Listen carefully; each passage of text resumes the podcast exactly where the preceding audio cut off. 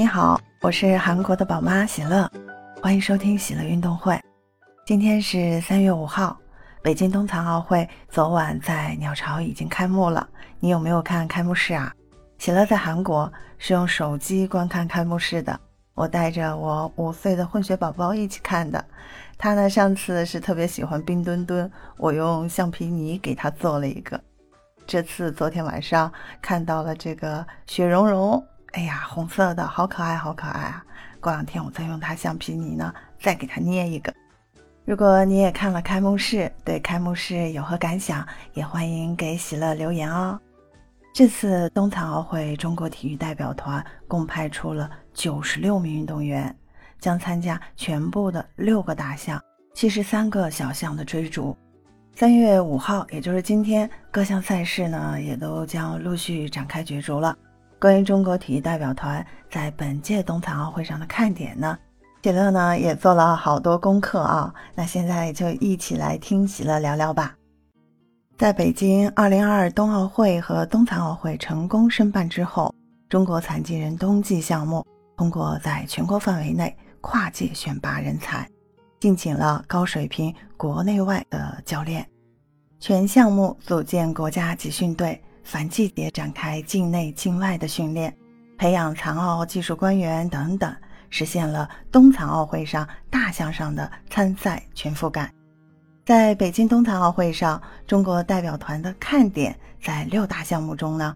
我们首先不得不提在平昌冬奥会为中国队取得冬残奥会首枚金牌的中国轮椅冰壶队，在主教练叶清爽的带领下。队伍团队配合的更加稳定，参加世锦赛夺冠的主力阵容严卓、孙宇龙、陈建新和王海涛呢，很有可能也是这次中国轮椅冰壶队参加冬残奥会的主力阵容。目前世界排名前六的队伍都是中国队卫冕的竞争对手。在北京冬残奥会的冰球小组赛上，中国残奥冰球队将对阵排名靠前的意大利队。捷克队还有斯洛伐克队，这次组建的队伍是在2017年组建的，平均年龄将近26岁，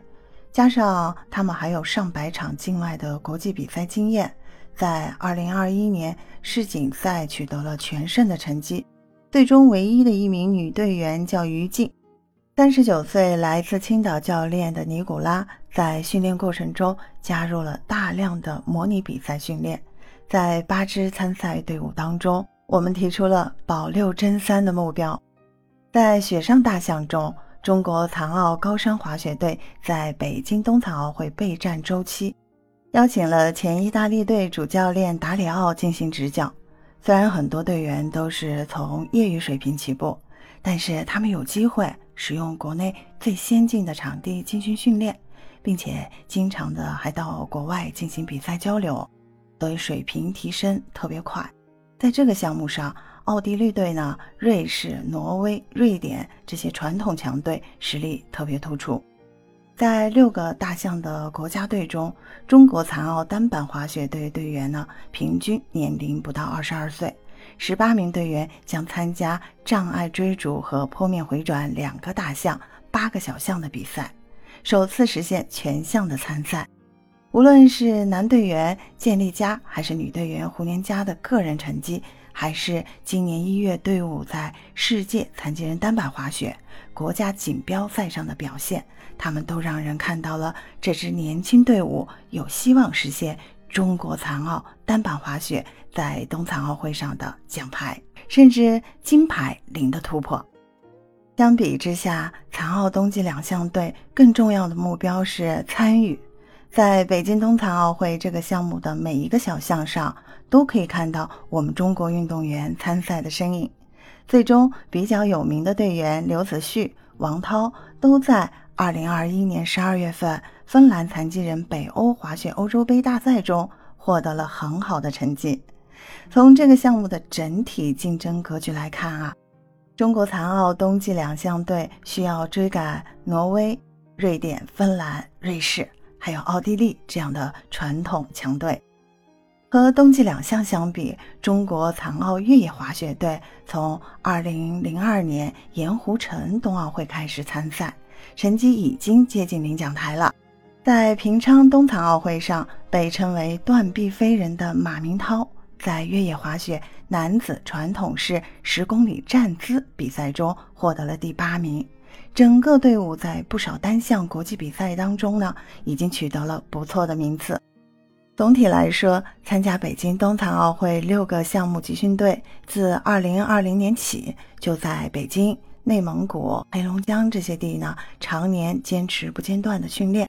并且推动了残疾人冬季运动的发展。在这次北京冬残奥会上，希望我们的九十六名残疾运动员们可以尽情的实现自我价值，书写冰雪梦想。以上就是喜乐运动会今天的冬残奥会赛事看点的内容，感谢收听，欢迎订阅喜乐运动会，多多留言哦，说说你的感想，还有对运动健儿们的祝福，让我们一起为北京冬残奥会运动健儿们加油！